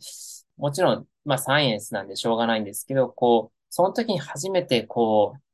見えてくる人柄とか、ある程度こう、僕もダイレクトに言わなきゃいけないなって、それまでは結構こう、のんのんとやってきたんで こんな感じなんで、こう、まあなんか、割かしこうみんなに、まあ自由に実験してもらって、アドバイスはもちろんするけど、こう、あんまりそんななんかまあ、プッシュはしてこなかったんですよね。それだとこう、なんていうの、伝わりきらないとか、あと本当にこれはこうやっていくべきだよねって、こう今まとめる段階で、やっぱこれが一番優先順位が高い実験だよねとか、そういうのをちゃんと伝えて、もしそれから逸れていることがあったら、やっぱりそれをちゃんとこう、修正する必要があるわけ。やっぱりそうですね、最近はちょっとこう、どううまく注意するかと言いますか、まあ注意っていう言い方もちょっと良くないですけど、こう、まあ建設的なディスカッションなんですけど、でもやっぱちゃんと言いたいことをちゃんと伝えるっていうののやり方を模索してますし、やっぱそのやり方を一人一人やっぱ変えていかなきゃいけないんで、一人一人やっぱもちろん違う人間なので、やっぱそこは難しかったね。やっぱ最初の頃はこう、sounds good みたいな感じでどんどんこう、いいねいいねっていうをやって、まあみんなこう、みんなもまあ楽しく実験して、ある程度データも出て、まあやっぱ最初だから、そんなにまあ早く行かなくてもしょうがないよねってことで、そんなにこうプログレスをこうどんどんこう、なんていうんですかね、プレッシャーかけてさらにこう推し進めさせるってことはなかったんですけど、やっぱりこう最後、そうですね、プロジェクトの最後になりかけてきて、ポスドクのフェローシップも一応5年が一区切りなので、やっぱ5年の間にやっぱりまとまった仕事を一つして、レビュー論文を一つ書いて、で、できれば二つ目の仕事がこうなんか、えっ、ー、と、形になってきて、バイオアーカイブとかのプレプリントにこう、ディポジットできたら、えっ、ー、と、ジョブマーケットに上がる準備ができていると、個人的には思っているので、やっぱりそういう目標がある中で、どうこうやって終わらせていくのかっていうのが結構ポイントになってきてますね。やっぱり結構みんないろんな自分も含めてこう新しいことを始めるのは結構みんな得意なんですけど、やっぱみんなサイエンティスト好奇心があるので、やっぱ新しいことに興味あるんで、新しいことを始めるの上手なんですけど、この終わらせるのは得意な人っていうのはずっと少ないんですよね。で、やっぱこの実験をしっかり終わらせられる人、プロジェクトをまとめられる人っていうのはすごい能力だと思いますし、やっぱそういうのもそのトレーニングの一環だと思うので、ちゃんとまあそのポスドクの人たちと会話を重ねて、ちゃんとまあ、と目標、同じ目標をちゃんと持って、で、そこにいかになるべく早く到達するかっていうので、ちょっとその最初のこう、いろいろやってみようっていう時期とは違って、こう、こう、ちゃんと特定の目標があって、そこに最短時間に到達したいっていうとこに今差し掛かってきてるので、それが今少し結構悩んでますね。すいません。ちょっとお悩みをお聞きしてもちょっと、なんというか、ステージが違いすぎて、なるほど。そういう 苦労をすることになればいいな、という いや、まあ、いや、でも、そうですね。なんかまあ、個人的には、うん、まあ、いろいろ、まあ、ツイッターでもディスカッションありますけど、やっぱりなかなかアカデミア、先が見えないところがあって、こう、PI 目指すのどうかとか、結構いろいろディスカッションありますけど、で僕としても結構そのポスドクの時はこうそんなに責任なくて好きな実験がたくさんできて、で頭もある程度こう回る時期、回るようになってきてる時期なんで、すごいポスドクが一番楽しい時期なのかなって思ったんですけど、PI になったらやっぱり他の職務とか、まあ、責務がいろいろ増えてきて、で自分の実験する時間は減っちゃうので、意外とこうポスドクが一番楽しくて PI は給料は良くなってもそれ以外のサイエンスの部分ではそんなに楽しくないのかなとかちょっと思ってたりもしたんですけど、やっぱこう、たくさんのメンバーがいる分、自分一人でこう実験してるよりも早くサイエンスが進みますし、やっぱいろんなアイディアがこう、ラボのメンバーからこう集まってくるんで、個人的には本当にそのポストクの時よりもさらに今 PI の時の方が楽しいですし、もちろん個人差はあると思うんですけど、まあ、やっぱ PI になってよかったなっていうふうに思いますね。ありがとうございます。そのこれからのアケラ犬のその方向性というか、言っていただける範囲でいいと思うんですけど、こう、ゴール、ビッグピクチャー、マイオティックドライブ、どう進めるかみたいな。そうですね。いや、本当マイオティックドライブのメカニズムっていうのはまだまだ未知のことも多くて、実際この自分がポスドクの時に発表したのは本当にまだ世界で最初とか2番目とかそういうレベルだったので、まだまだこのメカニズム分かってない meiotic drive のえっと、経営とかもたくさん残ってますし、そういうのをこう、今後いろいろ増やしていきつつ、やっぱその meiotic drive が進化に与えるインパクトっていうのは最近結構メインのフォーカスになってきまして、えっと、去年 bioRxiv に1個論文をと、まあ、 deposit したんですけど、えっと、進化がこう、えっと、そうですね、 selfish element、特にセントロメアなどがこう、早くどんどん進化していくことによって、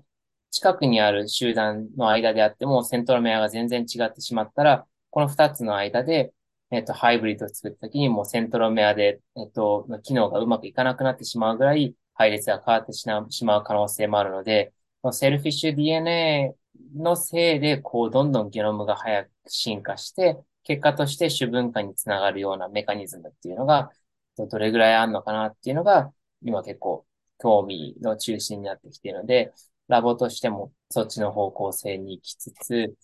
あとはまあ、そうですね、こう、ネズミ以外のシステムとかもやってみたいですね。なんかまあ、まあ、やっぱりこのマイオティックドライブやるのに、今まあ、ネズミのシステムすごい、えっと、いいんですけど、というのも、フィーメルマイオーシスを可視化するのに非常に適したシステムなので、とフィーメルマイオティックドライブを研究するには非常に、えっと、マウスのシステムはいいんですけど、これが他のシステムでも同じなのかとか、あるいはもっとこう、マイオティックドライブが違う風に起きていそうな生物とかをこう見てみたりとか、いろいろこのマイオティックドライブを知るため、このクエスチョンに答えるために適した生物は何なのか。今はマウスなんですけど、もしかしたら違う生物の方がより面白いポイントをこう、のクエスチョンを答えられるかもしれないという可能性はあるんで、違うモデル生物に手を出してみたいなっていうのをいつも思ってますね。なるほど。ありがとうございます。確かに進化とかだと結構マウスでラボ、マウスのせい、ね。マウス扱ってラボ内で進化やるのって相当大変ですもんね。そうなんですよ。だから今は確かにその進化っ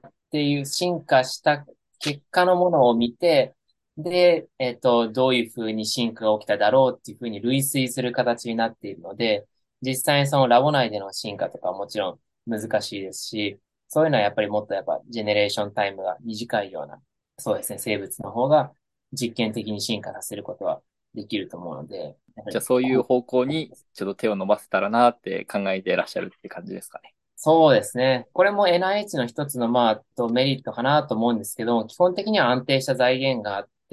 誰かをこう説得してグラントを取ってくる必要がないので、最初に始めるときに別に誰も説得しなくていいんですよ。だから、例えば僕が明日から公募始めますって言っても誰も止められないですし、で、一応その毎年こうもらってくるお金があるので、その範囲内でしたら好きなことができるので、結構この NIH のこの安定した財源がある環境っていうのは、ハイリスク、ハイリワードな研究をしやすいのはありますね。もちろんそのグラントでもそのハイリスク、ハイリワードなグラントに特化したグラントっていうのはあるんですけれども、でもまあ、やはりある程度こう、それでも説得しないと、えっとまあグラントは取れないわけなんで、そういうのなくこう、思いついた瞬間にこう始められるっていうのは、えっと NIH の魅力の一個なんで、そうですね。あまり基礎研究する場としてそんなに認識されてないと思うんですけど、そのメディカルドクターのクリニカルインベスティゲーターにとって結構 NIH の、えっと、っていうのはすごいトップクラスの場所として認識されていて、世界一大きいリサーチホスピタルがありますし、本当に珍しい病気の患者さんとかもこうどんどん来て、研究しながら治療するっていうのはよくやられてるんですけど、実際にこの基礎研究するにもいい場所なんだよ。そのポスドクするにもいいですし、PI としてとしてクリックするにもいい場所ですしっていうのがあまりそんなに知られてないと思うんで、それも、えっと、少しずつ広まったらいいなと思ってます。なるほど。ありがとうございます。割と独立編もお聞きして、宇宙編が10円になりました逃して、これは全く調べられてなくても何も、あの、何も前提情報がない、なない状態なんですけども、く昨年でしたっけ？宇宙飛行士の応募があったのに、はい。募集が去年、一昨年の12月から始まりまして、1年以上かけて、まあ、選抜が行われて、今年の2月末に、えっと、発表されたっていう形ですね。それに応募されて、そうですね。何個か進んで、それどそうどうし、どうして応募されたんですか？いや、まあ宇宙に行きたいなっていうのはまあ昔からあったんですけど、そのまあでも宇宙旅行に行きたいなっていう感じでして、どっちかというと、宇宙飛行士、その職業宇宙飛行士になろうっていうかまあなれるとも思ってなかったですし、本当にまあその激しい競争を勝ち抜かなきゃいけない、その、このスーパーエリート、 super genius がなるもんだと思っていたんで、もうそれを応募するつもりもなかったんですけど、まあでもいつかきっとこう、宇宙の開発も進んで、海外旅行に行くような感じで宇宙旅行に行けるような日がきっと来るだろうと思って、まあ待っていたんですけれども、そうですね。そう思った時にたまたまこの募集がまあ13年ぶりに出まして、そうですね。えっと、妻に非常に強くこう進められまして、じゃあまあ、えっと出してみようかっていうことになりましたね。まあそうですね。やっぱり出してもまあ、これは通らないでしょうって、まあ本当にそうですね。そういうのにどれぐらい自分が頑張れるかっていうのは、えっと、最初は結構未知数だったんですけども、でもやってるうちに結構楽しかったりして、まあなんか、途中で試験勉強とかもあったんですけど、なんか前回の話を聞いてると、センター試験にちょっと毛が生えたぐらいっていう感じだったんで、こう基本的にセンター試験対策みたいなことをしてたんですけど、でも受けてみたらもうなんか東大の二次試験より難しいような問題ばっかりで、結構あれは面食らった感じがしましたね。多分かなりギリギリ、ギリギリそこの、えっと、試験のこう、えっと、まあ、パスを、こう、ギリギリ超えまして。で、その後は結構まあ、えっと、そうですね。いろんなまあ、こう、体力測定とか、あと人間ドックのような感じで身体検査があったりとか、まあ、えっと、まあ、グループワークをしたりとかっていう感じで、まあ本当にいろんな心技体すべてをこう、いろいろくまなく調べられるような感じで、すごい非常になんかいい経験になったなと思いましたね。新しい友達もたくさんできましたし。それはなんか研究者としてこういうことをやりますみたいなアプリケーションもすることになるんですか？あ、それは実際全然違う入り口でして、あ、そう。この、はい、宇宙飛行士、まあそうですね、この国の宇宙飛行士っていうのは、基本的には、えっと、その地上の研究者、大学の研究者の人たちが考えたプロジェクトを実際に宇宙で実行する人っていう形なんですね。だどっちかというと、こう、なんていうんですかね、もう技術職員に近いような感じなんですよね。あんまり自分でこう考えたりとか、提案とかすることはほとんどなくて、もちろんその地上にいる間にこういろいろディスカッションはするんですけど、でも基本的にはその大学の研究者の人たちがこう公募してきて、で採用されて、で、じゃあやりましょうってなって、で、手と足となるのが、えっとまあ宇宙飛行士ってことなんで、もちろんサイエンスのバックグラウンドとかあると、まあピペッティングに慣れてるから、まあその生物系の実験に有利とかそういうのあると思うんですけど、あ基本的には別にその、えっと、自分で研究をプロポーズすることは求められてないですね。なるほど。本当の宇宙飛行士としての募集みたいな。そうなんですよね。う んそうなんですよ。だちょっとそれは研究者を、まあ、辞めることにはなるので、そういう意味ではそうですね、どうなんだろうなと思ったことはあったんですけれども、慣れたら慣れたで本当にその道をこう、どんどん邁進していこうっていう決心はしていまし。覚悟はあったんですけど、まあやっぱりまあ、そうですね、落ちて今こう思ってみて、まあやっぱり研究者としての、あーその人生は楽しいですし、やっぱりまだまだえっと、迷っていくドライブの研究とかもしたいんで、まあ今後もまあもし宇宙飛行に関するようなそういうなんか募集が出ても、研究者としてのこう、ポジションを維持しつつ、でもなんかこう、例えば数ヶ月間トレーニングして、2、3週間宇宙に滞在して実験するとか、そういうようなこう、宇宙飛行士を兼業するようなスタイルっていうのも今後民間宇宙産業が発展してきたら出てくると思うので、今後は多分、多分そちらの方をこうメインに探していくんじゃないのかなというふうには思っていますね。でも本当にこの選抜は、えっと、まあ、いい経験でしたし、あそこまで残れるとは思ってなかったですし、やっぱり本当にいろんないい経験ができたんで、いい思い出になりました。通った人たちともお友達みたいな。あ、そうなんです。はい。通った人たちともお友達なんで、やっぱり自分の友達が宇宙に行ってくれるっていうのは、やっぱり本当それだけでもかけがえないことですし、やっぱり打ち上げは絶対に見に行こうと思ってますし、せっかくアメリカにいるんで。うん なのでまあ、そうですね。やっぱそれだけでも本当に受けてよかったなと思いましたね。宇宙飛行士が友達になったわけですから。うん。確かに。単純な興味なんですけど、体力測定とかって何を測る、な、どういう試験、どういうなんか日程でどういう試験やるんですか？宇宙飛行士って。いや、そうなんですよ。なんか、えっと、基本的にはなんかまあ、あの、宇宙兄弟っていうまあ漫画に出てきてると思うんです。あの漫画本当に非常によく描写してくれていて、えっと、あとまあ、そうですね。結構シンプルなものが多かったですね。なんか例えばシャトルランで走ったりとか、まあこう、かなりシンプルなものが多かったですね。なんかこう、四つん這いになって歩いた。どれぐらい早く歩けるかとか、こうなんか手足のコーディネーションを見てるのかなって思ったりとか、ただそんなにでもこう、なんていうんですかね、体力を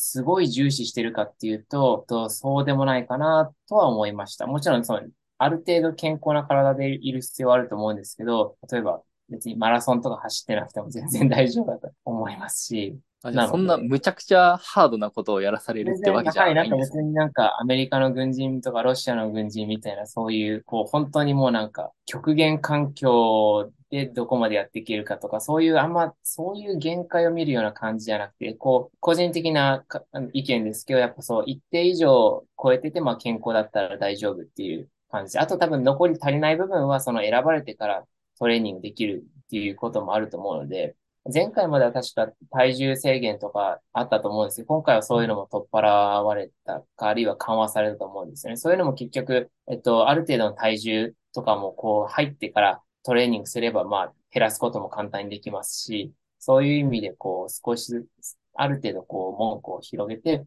必要とあれば入ってから、えっと、トレーニングするっていう形に変わりつつあると思いますね。なるほど。想像してたのと違う感じで、あ、それぐらい、まあ、広い範囲の人が、まあ、応募できるチャンスがあるみたいな、そういうもんなんだと思って、ちょっとびっくりしました。ありがとうございますそう。なんですね。それが結構今回の大きなポイントで、13年前とかはもっと厳しくて、例えばそうですね、生物系で PhD を取っていたりとか、あるいはまあ、海外の場合も基本的に PhD を特定のこう分野で取って、いなきゃいけなかったりとかしまして、かなりどういう学位を取ってるかっていうので、もう最初の窓口がかなり狭くなっていたんですけれども、も今回はもう基本的に学位とか不問っていう形で大学に行ってなくても応募は可能っていうことで、かなりそういう意味では、前回900人ぐらいだったの今回4000人ぐらいが応募したっていうのもあって、まあそういうのは文句を広げたからっていうのはあると思いますね。その、じゃあ結構参加者に結構幅広いバックグラウンドを持つ人がいた感じなんですか？そうですね。最後に残った10人の中にも民放のアナウンサーの人がいたりとか、あるいは不動産屋さんがいたりとか、あるいは、えっ、と、そうですね、えっと、官僚の人がいたりとか、お医者さんがいたりとか、パイロットの人がいたりとか、結構、えっと、ダイバースな感じの職業の人たちで、お医者さんとか、あとパイロットの方とか、あと、今回はいなかったんですけど、そのエンジニアの人とか、基本的にロケットとか、まあ、その機械を触ることが多いので、それはやっぱり機械に強いっていうのはものすごいアドバンテージだと思うんで、エンジニアの人たちも宇宙飛行士になっている方で多いんですけど、そのあたりの職業に加えて、今回は宇宙飛行士と直接つながりがないような、えっ、ー、と、職業の人たちも最後の10人残ってたりして、かなり面白かったですね。宇宙兄弟で見る真っ白な地図を組み立てるとかやる。や、やるんですか、あれ。それいいポイントです。一応なんかこう、えっと、試験内容は、えっと、言っちゃいけないことになっているので、えっと、お答えはできないんですけど。でもなんかそうですね、えっと、と前回は、えっと、白いパズルは、確か前々回のその閉鎖空間の中でやられて、前回は千バズルを折るっていうのがあって、こう、なんか、何かしらこう、忍耐力を試すっていうようなのは、こう、キーポイントの一個になってきてると思うんですけど、今回、そうですね、なんかその求められる人物像みたいなのが、応募条件の中にあって、その中にこう、いろいろ発信力、発言力発信力を重視している側面が今回新しく加わっていました。というのも、選ばれた人が日本人最初の、えっと、ムーンウォーカーになる確率っていうのが非常に高いので、その時にやっぱりどういうふうに、えっと、日本だけじゃなくて世界に発信できるのか。で、それでやっぱりさらにこの日本人全体の人たちが宇宙開発にこう興味を持って、さらにこう盛り上げていこうっていうのがあると思うんで、発信力は結構重要視されている部分っていうのがあるので、こうなんか英語でプレゼンしたりとか、そういうようなこう試験もあったりしましたね。ちなみに参加にあたって、その NIH とかにあらかじめ伝えてたりとかああ、これはいいポイント。いや、えっとですね、僕の場合は本当に最後の最後まで、本当の最後の最後ぐらいまで、えっと、伝えてなかったですね。というのは、えっと、まあ、まあそうですね。うんと、まず、まず最初に4000人から2人とか3人しか受からないって最初から分かっていたんで、その4000の1000分の1ぐらいの確率で、あえてそのなんか NIH 辞めるかもしれないっていうことを、こうまあ、みんなに言う必要はないかなっていうのが一つありましたね。一応やっぱ自分も新しいラボ始めたばっかりでみんなにいなくなってほしくないんで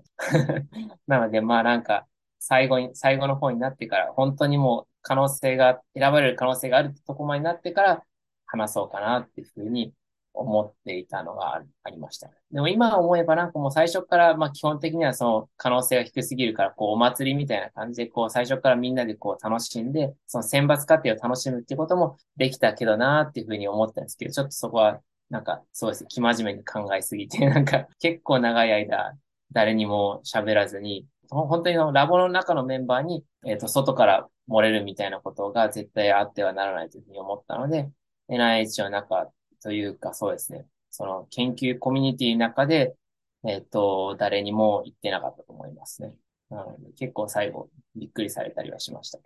でも、そうですね。なので、本当に選ばれるかどうかっていう最終選抜まで行った時にラボの人たちに行ったんですけれども、でも結構みんなサポートしてくれて、で、ダメだったっていうふうに言った時も、じゃあ次回また受けたらっていうふうにこう背中を押してくれるメンバーもいたりして、まあ本当にいいメンバーに恵まれたな、というふうに、その時改めて思いましたね。彼らの、なんていうんですか、その職を失う可能性があったわけなので、なので、そういう状況でも応援してくれたっていうのは、ありがたいなと思いました。宇宙編もありがとうございます。いやいや あ、だもしあれば、えっと、ラ、ラボの宣伝でも、何の宣伝でも、ああ、いや、そうですね。本当に、えっと、えっと、まあ、に日本で PhD を獲得して、海外で研究したいと思ってる、ポスドクしたいと思ってる人たちに、ぜひ、うちのラボも、えっと、考えてほしいな、というふうに思っていまして、今現在はちょうど応募がないんですけど、あと数年で卒業をするっていう、今ちょうど例えば D1 とか D2 の人たちで海外考えてる人たちで、今日話したようなマイオティックドライブに興味あるよっていう人たちは、ぜひ、そうですね、うちのラボのことを頭の片隅に残しておいてくれたら嬉しいです。よろしくお願いします。長い間、本当にありがとうございました。本当に、楽しかったです。ポスドク話から、もうマイオティックドライブから、さらに宇宙編までということで、もうたくさんの話を聞けて、もう大変勉強になりました。いえいえ。あありがとうございました。今日じゃあ、ありがとうございました。